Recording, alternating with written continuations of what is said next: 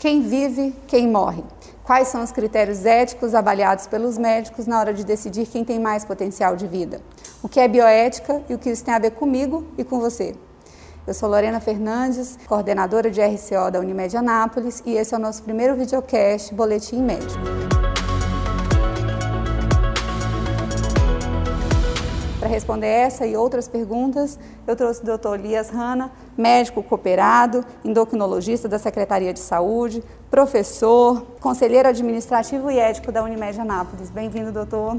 Obrigado, Lorena. Um pra... É um prazer estar contigo, é um prazer falar com o cooperado com... e com o usuário da Unimed. Obrigada. Doutor, a gente está respeitando o distanciamento social recomendado pela OMS, além de estarmos utilizando a máscara. Depois de um ano de pandemia, a gente ainda encontra pessoas que se negam a utilizar a máscara. Por que é tão difícil as pessoas utilizarem de forma correta e se ainda há um negacionismo, que não existe pandemia? É, isso é extremamente importante o, o seu questionamento, porque, a, a, meu ver, no momento que a gente está, fica parecendo que falta empatia das pessoas. Porque quem obedece o isolamento, quem faz o uso do, de equipamentos de proteção individual, como a própria máscara, acaba sendo ridicularizado por aqueles que não fazem. Quer dizer, quem faz a coisa certa parece estar fazendo o errado, e quem faz o errado parece estar fazendo o certo. Isso é absolutamente é, um, um, digamos assim, um, uma verdadeira contradição daquilo que tudo que a gente já conhece em relação à, à pandemia um ano depois. Uma pandemia que levou 200, até o momento 253 mil brasileiros, levou a vida de 253 mil brasileiros. Uma pandemia que, que acometeu, e existem dados que, que podem, é, a gente pode pensar que até existem mais pessoas que foram contaminadas, mas mais de 10 milhões de pessoas contaminadas. E não é possível que num momento como esse a gente ainda fique questionando coisas tão básicas. Então, no, no meu entendimento, muito mais do que o negacionismo é a falta de empatia. E isso é, é uma coisa que me entristece muito, quando a gente começa a banalizar a morte. Quando a, a pandemia é, começou, nós chorávamos a morte dos italianos, dos espanhóis, como se eles fossem membros da nossa família. E aí a gente ficava é, é, espantado quando se falava assim: morreram 300, 400 italianos hoje. 250 espanhóis hoje. E de repente, aquelas mortes que estavam lá chegaram perto da gente. E, e, ao invés da gente se compadecer, da gente se entristecer com essas mortes, a gente banalizou a morte. E hoje, quando a gente conta a morte aos milhares, no momento que a gente está gravando aqui, nós estamos há 38 dias com a média de mortes acima de mil por dia. E as pessoas acham que simplesmente não existe nada.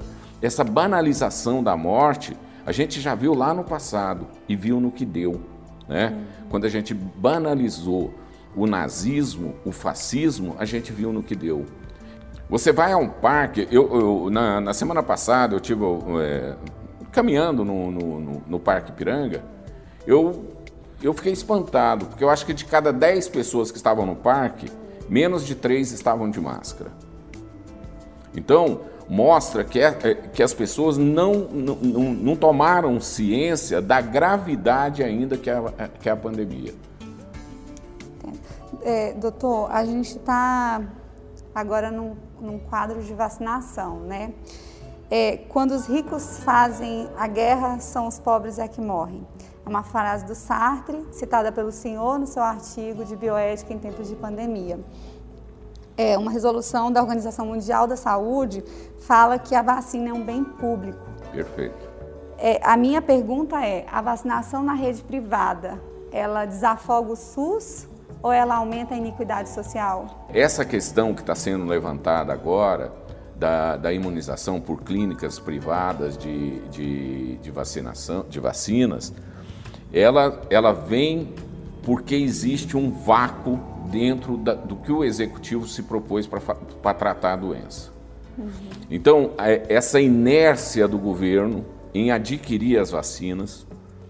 É, é, é importante você colocar que os, os, primeiros, digamos assim, os primeiros estudos de imunização, se, se você pegar É, quando o primeiro caso foi descrito em, em Wuhan, que foi em dezembro, no final de dezembro de, de 2019, né?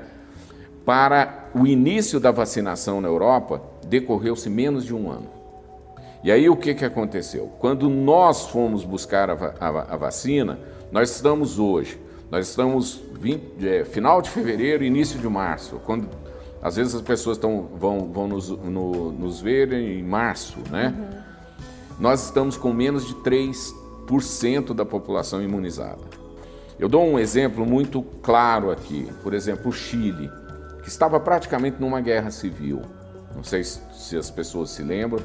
O Chile estava praticamente as pessoas estavam na rua com uma, um nível de insatisfação social muito grande o governo chamou a oposição, chamou o, o, a sociedade e se uniu para tentar, vamos dizer assim, melhorar o, o controle da, da, da pandemia na, naquele país.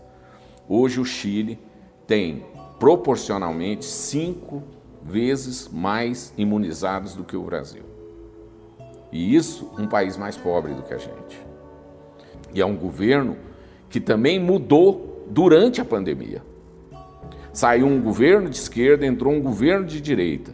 E o que, que se fez no Uruguai? Uma união entre os governos que saíram, o governo de esquerda que saiu e o governo de direita que entrou, no sentido de proteger a população.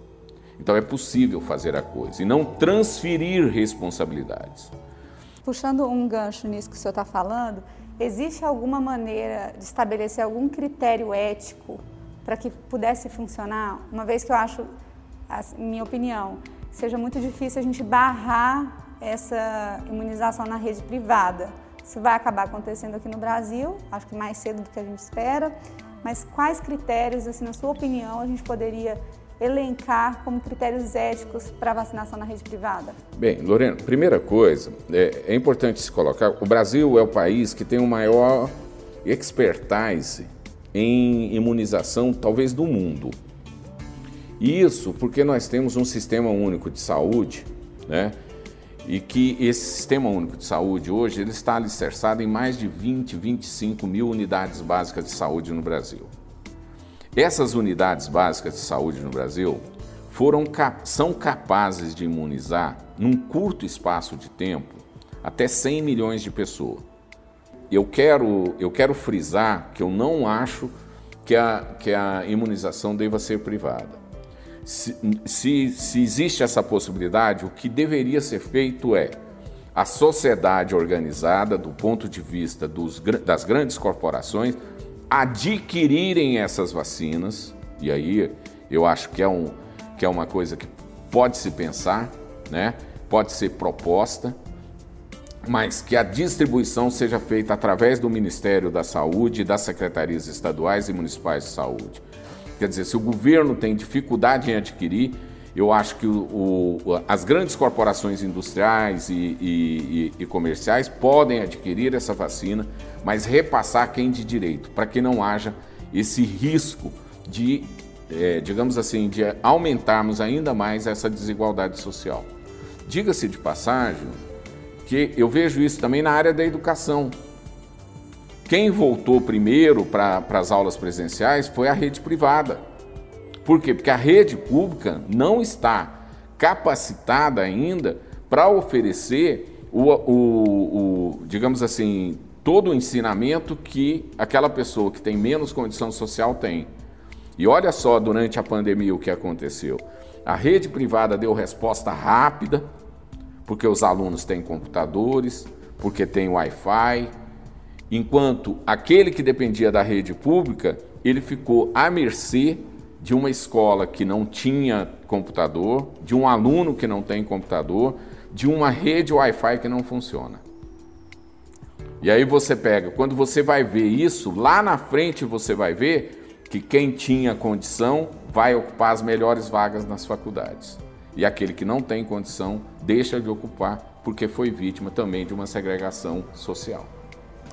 Doutor, eu comecei esse programa com a seguinte pergunta: quem vive, quem morre, quais são os critérios éticos avaliados pelos médicos na hora de decidir quem tem mais potencial de vida?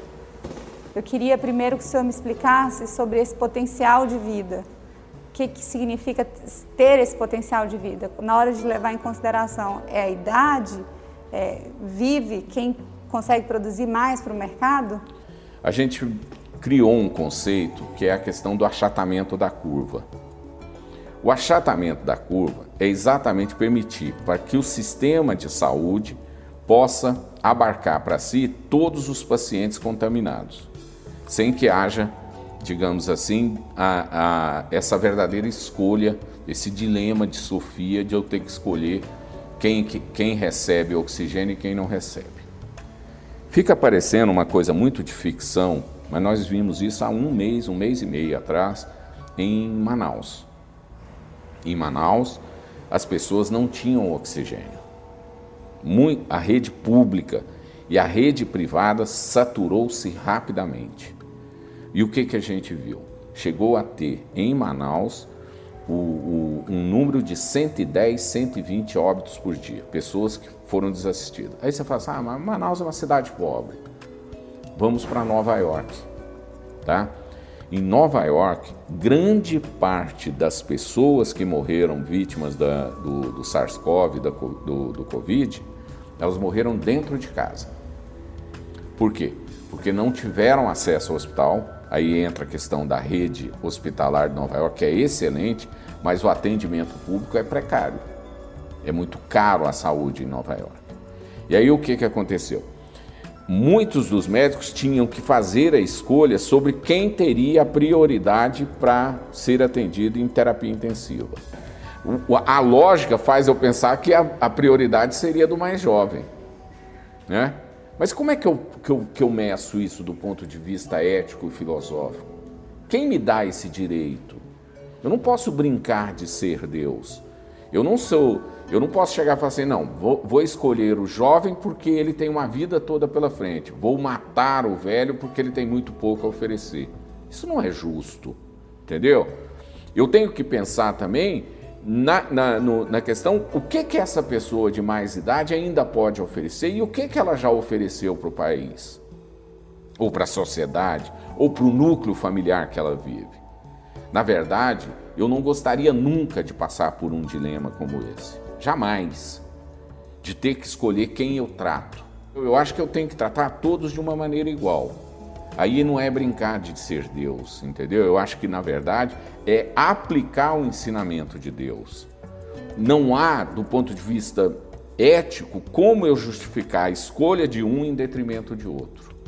Bioética é a ciência que vai fazer com que esses questionamentos éticos sejam colocados da melhor maneira possível para a pessoa, para proporcionar a ela um bem-estar social, um bem-estar físico, um bem-estar é, filosófico, religioso e fazer com que ele tenha, digamos assim, a consciência de que tudo que é feito é feito em prol dele, para o melhor para ele.